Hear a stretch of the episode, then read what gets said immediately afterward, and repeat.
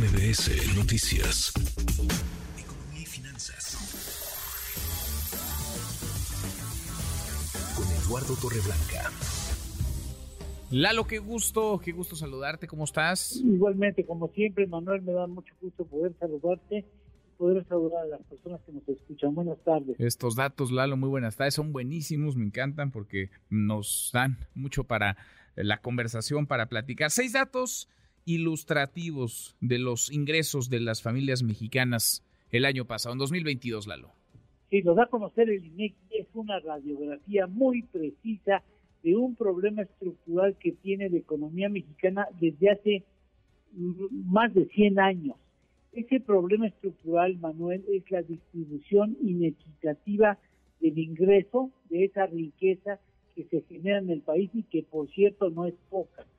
Esta encuesta de ingreso y gasto de las familias mexicanas señala en el 2022 que el 10% de la población más pobre, con menos ingresos, percibe un total no mayor a 13.411 pesos trimestrales o 4.473 pesos al mes, mientras que el 10% de la población con mayores ingresos en el país recibe no menos de 200.696 pesos trimestrales o cuando, cuando menos de 66.898 pesos mensuales.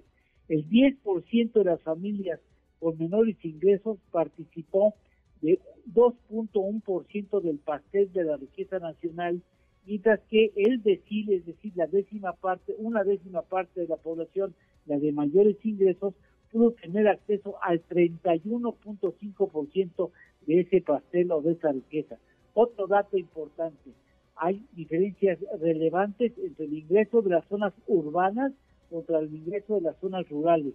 En las zonas eh, urbanas el ingreso trimestral fue de 69.846 pesos en las zonas rurales el ingreso fue promedio de 43.096 pesos trimestrales. Una diferencia muy importante, diferencia entre trabajador hombre y mujeres trabajadoras.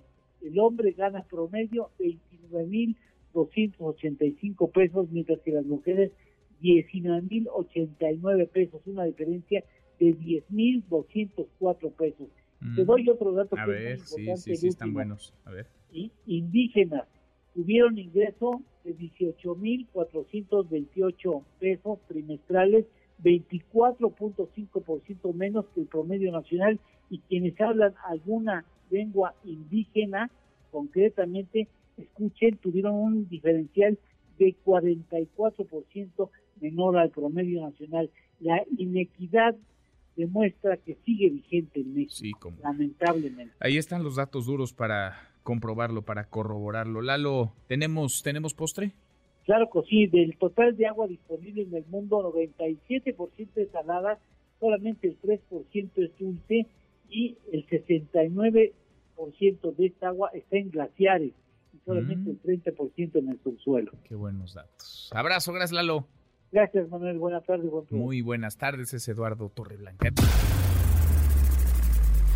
Redes sociales para que siga en contacto: Twitter, Facebook y TikTok. M. López San Martín.